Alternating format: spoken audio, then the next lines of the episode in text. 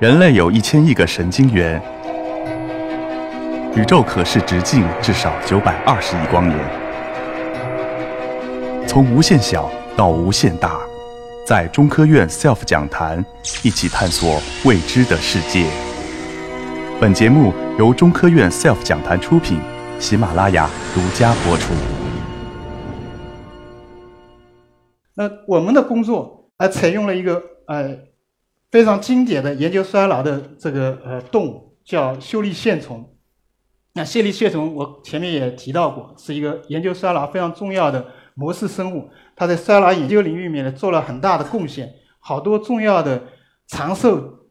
通路都是在线虫上首先发现的，然后在小鼠、在人身上面验证。那么我们为什么会选用这个线虫作为研究衰老的？这个对象呢，是因为线虫它很小，它只有一毫米，那么很容易很容易养。另外，它生活周期很短，它三个星期就基本上生命周期就结束了。然后还有，那我们在线虫上可以哎随便的进行嘴基因啊这些操作，没有伦理上的问题。那这这就是我们研究这个用线虫研究衰老的原因。那首先，另外一个问题是线虫。能不能老？那，这是我给大家一个视频，就是我们可以从这个视频里面我们看到，年轻的线虫它跑呃运动的很好，那么老的线虫它已经不能运动了，呃，而且只能头在那里稍微摆摆，呃，这个这个状态很不好。那这说明线虫啊，它也是会衰老。那么在衰老的过程中，那运动能力啊这些方面都是会有一个非常大的一个退化。那我们选取了来自世界不同地方的线虫。那么这些线虫有来自于加利福尼亚的，有来自于呃夏威夷的，有来自于英格兰的，有来自于澳大利亚的。那么这些线虫，我们可以把它看作每一个不同的不同的个体。那么提到个体，我们直接我们知道每个人之之间我们都不一样。有些人单眼皮，有些人双眼皮，有些人头发是是黑的，那有些人头发是黄的，有些皮肤是黑的，有些是是白的，有黄的，对吧？这些差异是因为我们的基因组里面有一些细微的差别，这细微的差别叫做单核苷酸多态性，也就是说，在在 DNA 双双螺旋结构里面，有些碱基对人跟人之间是不一样的。那么这个不一样就决定了我们每个人，要么你是单眼皮，我是双眼皮，这这样的差异。线虫也有这样这样的这个碱基对上的差异。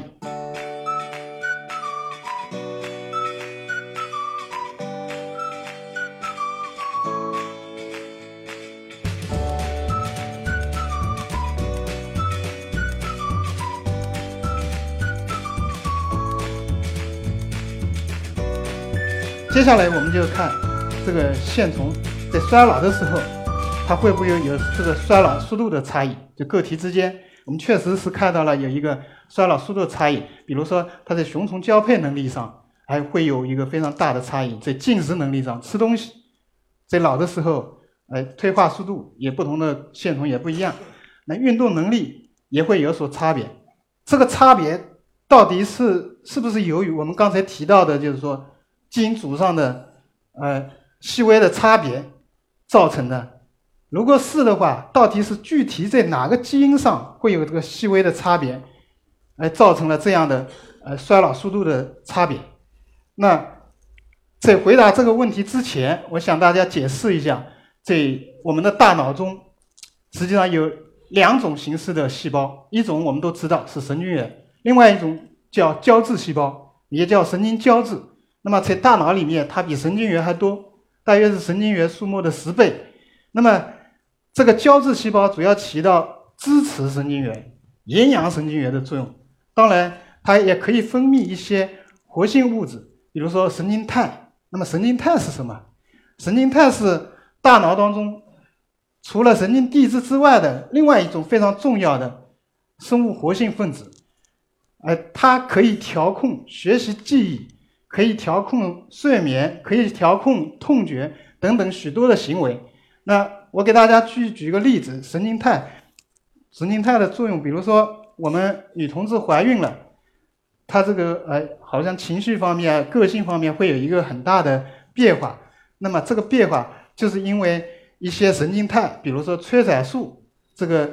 这个量的变化造成的。我们发现，就是说在一些衰老快的这个呃线虫当中，比如说英格兰品系的线虫里面，我们发现就是说它的胶质细胞可以分泌一种神经肽，这是完全新的神经肽，我们自己给它命名为叫 RGBR1，就是说衰老调控基因神经肽。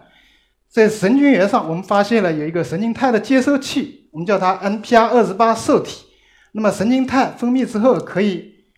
哎激活这个还有这个接收器的神经元的活性，然后促进了衰老的一些一些通路，然后促进了整个。整个呃线虫快速衰老，